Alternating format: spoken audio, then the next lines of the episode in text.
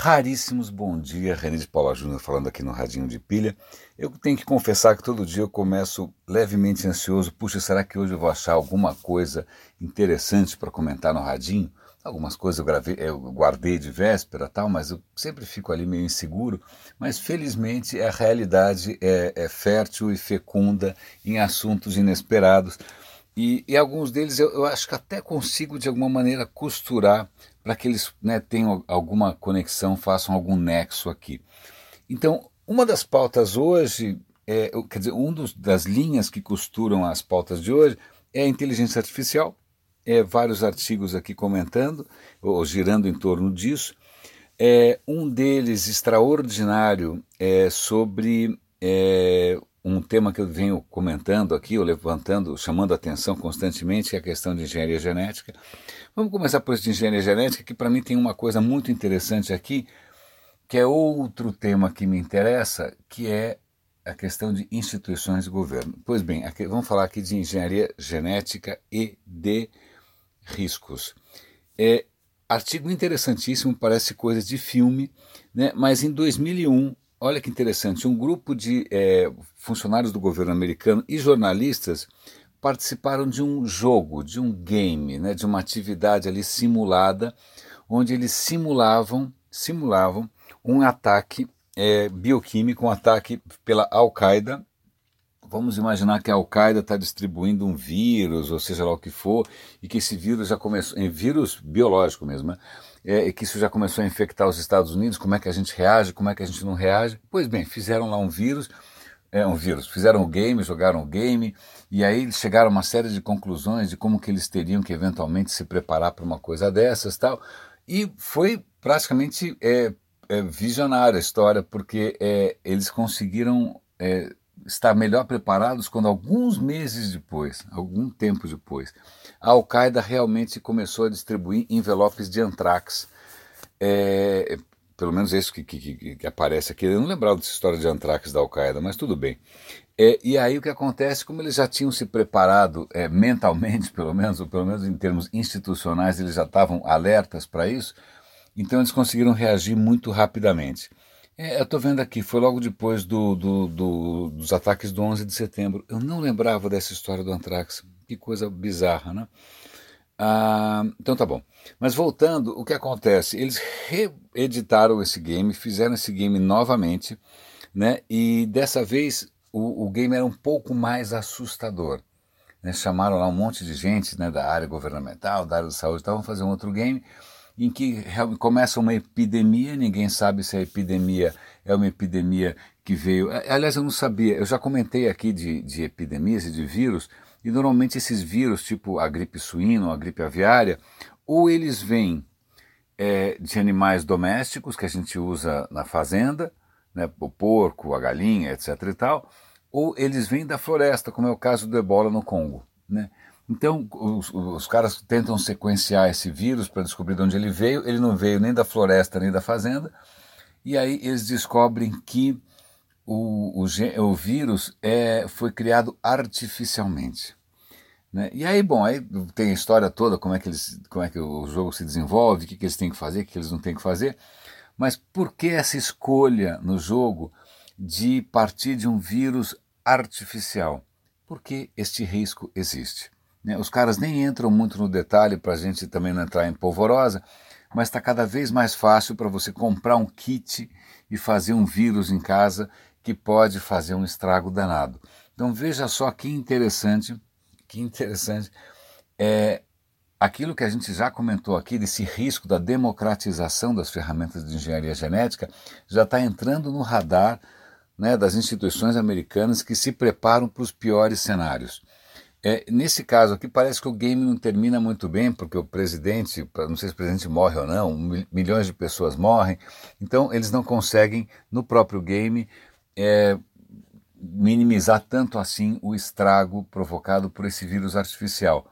Mas que sirva de alerta, né, só para dar uma, um peso um pouco maior, essa colocar essa, essa, essas, essas chamadas que eu faço aqui para os riscos dessas coisas. Ou seja, os caras já estão se exercitando. Aliás, eu morro de inveja né, quando a gente vê um governo que é capaz de se preparar né, se preparar por disciplina, mesmo por método de se preparar para cenários futuros. Aqui a gente não consegue reagir nem duas semanas depois que caminhoneiros param. Bom, eu nem vou entrar nesse, nesse método. E eu acho que eu comentei no começo do episódio esse é um assunto que, que me, me interessa porque só estou desabafando aqui. Tem esse foco todo, ah, startups, startups, startups, empreendedores, empreendedores, empreendedores. Ok, bacana, legal, talvez eles façam diferença, mas o que realmente faz diferença é um ecossistema inteiro. E por um ecossistema eu quero dizer legislação, é, eu quero dizer é, políticas, eu quero dizer condições fiscais. É, então, essas condições que são públicas, que são institucionais, ninguém presta atenção. Então, não estou brincando, não adianta você querer empreender num país que não está estruturado para isso. Você vai dar murro em ponta de faca, você vai brincar de puff colorido, enquanto ninguém está prestando atenção no ecossistema, no, no, contexto, no ambiente em que essas coisas deveriam é, florescer. Bom, pronto, já foi meu desabafo aqui. Mas vamos é, avançar aqui. É, falando em, em... Ah, eu tinha comentado de inteligência artificial. É, vocês desculpem que a minha cabeça está funcionando hoje de uma maneira relativamente precária, porque eu estou driblando aqui um vírus que espero que seja natural. Eu não costumo ficar resfriado, mas ele está aqui me ameaçando e meu raciocínio fica um pouco meio, meio, meio prejudicado.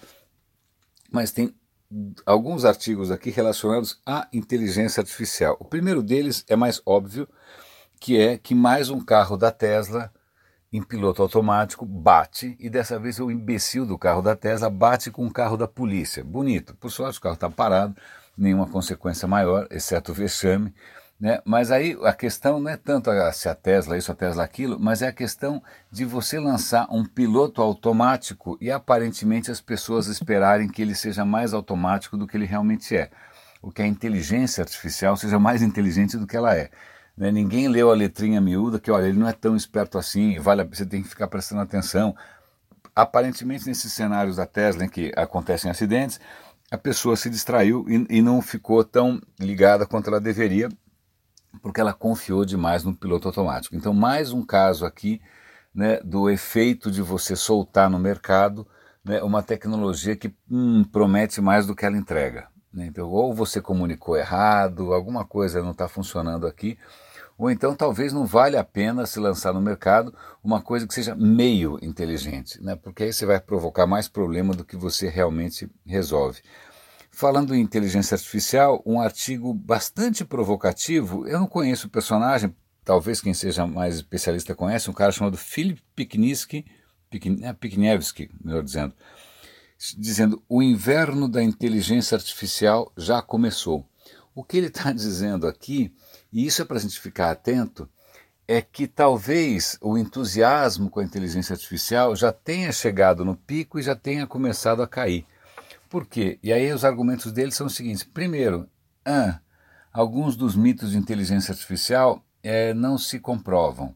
Né? É que ela escala super bem, ela escala sem parar, ela, você consegue. Não, na verdade não é bem assim. Né? Segundo, ela é lenta. Terceiro, é, você tem que demorar um tempão para ensinar. Quarto, os ganhos que a gente tem tido ultimamente são ganhos que são marginais. São, né? Você não tem grandes ganhos agora na eficiência e você precisa de estruturas monstruosas. Então, o que ele está colocando aqui e que aparentemente já está se refletindo nos negócios é que, apesar, óbvio, você já tem evento de inteligência artificial, a cada cinco minutos aqui tem um. Aliás, eu estou prestes a comprar ingresso para um agora mesmo. Então, é, só para fique essa, esse toque, né? Não sei se esse cara tem razão ou não, né? Talvez seja um pouco prematuro para dizer, mas talvez a onda do grande entusiasmo da inteligência artificial esteja passando. Não vamos, ninguém está dizendo que não serve para nada, serve, mas aquela esperança messiânica que esse negócio ia crescer sem parar, talvez o que ia resolver todos os problemas do mundo, é, ele até menciona carros autônomos, tá? Falando em carros autônomos, fala, velho, o carro autônomo tá batendo toda hora, tá matando gente, calma, não é bem assim, não é tão rápido, né? Muito interessante. E acho que só para encerrar, isso é, tem a ver com um post que eu fiz há algum tempo atrás, que era sobre a genética prevendo inteligência. Então a gente agora cruzou os dois, né? Que inteligência e genética, as duas pautas se cruzaram. É, Algum tempo atrás eu contei de um teste que tinha sido feito na Inglaterra para tentar prever se o desempenho escolar de alunos tinha mais a ver com genética ou com a educação, e a conclusão é que tinha mais a ver com genética. Era uma conclusão um pouco cruel e muito complicada do ponto de vista sociopolítico, porque toda vez que você tenta procurar é, bases genéticas ou hereditárias para inteligência, para qualquer outro traço de, de comportamento, você começa a se aproximar de uma coisa muito nefasta que foi a eugenia. A eugenia, curiosamente, a eugenia não começou com os nazistas, a eugenia começa nos Estados Unidos. Nos Estados Unidos começam vários acadêmicos e cientistas dizendo que existem raças mais inteligentes, existem raças menos inteligentes, e aí eles começam a fazer a mudar as políticas de imigração. Não, não vem gente daquela região porque aquelas pessoas são burras, não vamos misturar. Não, essas mulheres vão dar à luz a crianças burras, vamos esterilizar as mulheres. Então, os Estados Unidos começam com a política de eugenia. A Alemanha nazista se inspira, olha que coisa bizarra, né? Os nazistas se inspiram numa política de eugenia norte-americana. Bom, então assim, eugenia é complicado. Né? Eugenia vem do grego genes, né? óbvio, de, de, de nascimento, de, de vida, e, e, eu de, no sentido de perfeito, belo, correto. Né? Então, você querer melhorar as próximas gerações através da genética. Então, esse tema ficou, ainda mais com a Segunda Guerra, ficou muito espinhoso. Você também esbarra num, num, num problema que a esquerda tem muita dificuldade em admitir qualquer tipo de hereditariedade genética, porque é, isso bagunça o ideal dela de. de, de é, bom, é uma longa história, mas a esquerda não gosta disso, nem queira saber. É, é, é eu, eu comentei isso quando eu fiz o review de um livro chamado Tábula Rasa eu vou dar o link para o Tabula Rasa para quem não, não, não, não viu esse review ainda. Eu tenho um blog que chama Leia Vale a Pena, em que eu comento livros que eu acabei de ler. Né? Então esse livro está lá. Bom, pois bem, eu estou fazendo essa introdução toda porque o tema é realmente espinhoso, mas o que acontece? O jornalista dessa, dessa reportagem que eu vou passar para vocês, ele é um entusiasta desses testes genéticos. Tá? e está estudando, está vendo, né, cada vez que sai alguma previsão nova, ele vai checar no DNA dele mesmo tal. E aí o que acontece? Dessa vez tinha uma previsão sobre inteligência, e aí ele foi ver, e realmente a previsão sobre inteligência não foi muito lisonjeira, né? ele não está assim justamente na parte mais privilegiada. E aí ele, óbvio, não fica meio chateado e vai atrás dessa história. E aí os especialistas falam: olha, veja bem, veja bem, isso é um pouco complicado, esse resultado que você está vendo é baseado em 52 gene, genes. Isso foi uma, esses 52 genes foram elencados lá atrás, é, porque eles talvez teriam uma influência, mas a influência que eles têm é absolutamente mínima. Não é que eles aumentam teu QI em 50 pontos. Não, eles é, talvez aumente alguns pontos, mas não é nada assim gritante. Né? Então não se assuste porque esse teste, é, é, esse resultado, essa curva é irrelevante. Ele não mostra que você tem 20 ou 30 ou 40 pontos a menos de QI do que os outros. Ele está se baseando num pacote de genes aí que a gente desconfia tal que tem um impacto muito pequeno. Então, primeira questão, ah, ok, esse número por enquanto é irrelevante. A segunda questão é, bom, esse número vai melhorar é, e vamos imaginar que em algum momento ele realmente consiga ser um, uma boa previsão da sua inteligência. Vamos imaginar. E caso isso aconteça, quais são os desdobramentos sociopolíticos disso? Né, isso dá muito o que pensar.